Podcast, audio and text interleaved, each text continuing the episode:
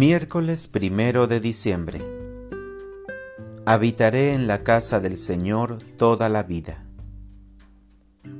Lectura del Santo Evangelio según San Mateo. En aquel tiempo llegó Jesús a la orilla del mar de Galilea, subió al monte y se sentó. Acudió a él mucha gente, que llevaba consigo tullidos, ciegos, lisiados, sordomudos, y muchos otros enfermos. Los tendieron a sus pies y él los curó. La gente se llenó de admiración al ver que los lisiados estaban curados, que los ciegos veían, que los mudos hablaban y los tullidos caminaban, por lo que glorificaron al Dios de Israel. Jesús llamó a sus discípulos y les dijo, Me da lástima esta gente, porque llevan ya tres días conmigo y no tienen que comer. No quiero despedirlos en ayunas, porque pueden desmayarse en el camino.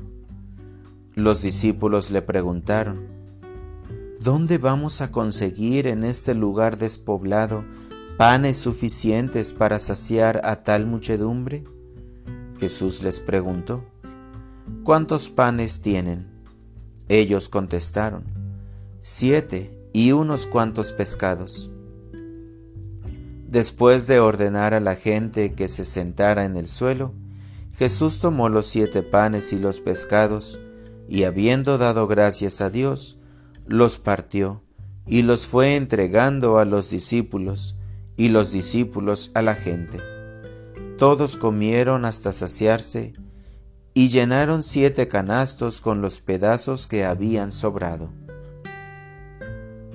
Palabra del Señor. Estira tu imaginación. ¿Dónde vamos a conseguir en este lugar despoblado panes suficientes para saciar a tal muchedumbre? Mateo 15:33 Reflexión Los lugares desiertos son el telón de fondo de muchas películas.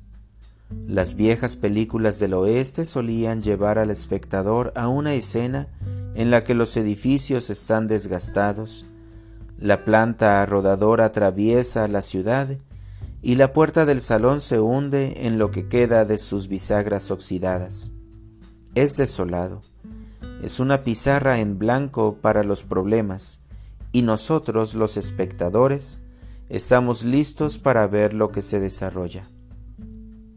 Los lugares desiertos son también el escenario de muchas escenas a lo largo de las escrituras. Pero en nuestros textos sagrados, estos lugares proporcionan la oportunidad de encuentro y conversión. Los esclavos liberados llegan a conocer al Dios de la liberación en el desierto del Sinaí. El profeta Elías se encuentra con Dios en los diminutos sonidos susurrantes de su cueva. Jesús vence las tentaciones de Satanás en el desierto de Judea. Y Juan Bautista utiliza una escasa fuente de agua en el desierto para bautizar a los que se arrepienten. El Evangelio de hoy encuentra a Jesús rodeado de multitudes para un maratón de tres días de enseñanza. Es una reunión espontánea en una ladera cerca del mar de Galilea y lejos de las aldeas y hogares familiares. Jesús sabe que no puede despedir a la gente con hambre, y cuando menciona esto a sus discípulos, solo ven un lugar desierto. No hay cocina, ni fogón, ni comida. No tienen imaginación sobre el poder de Jesús para transformar un lugar desierto en un picnic. Están empezando a darse cuenta de que Jesús consiste en la abundancia, no en la escasez. Las escasas provisiones no son un obstáculo, sino una oportunidad divina.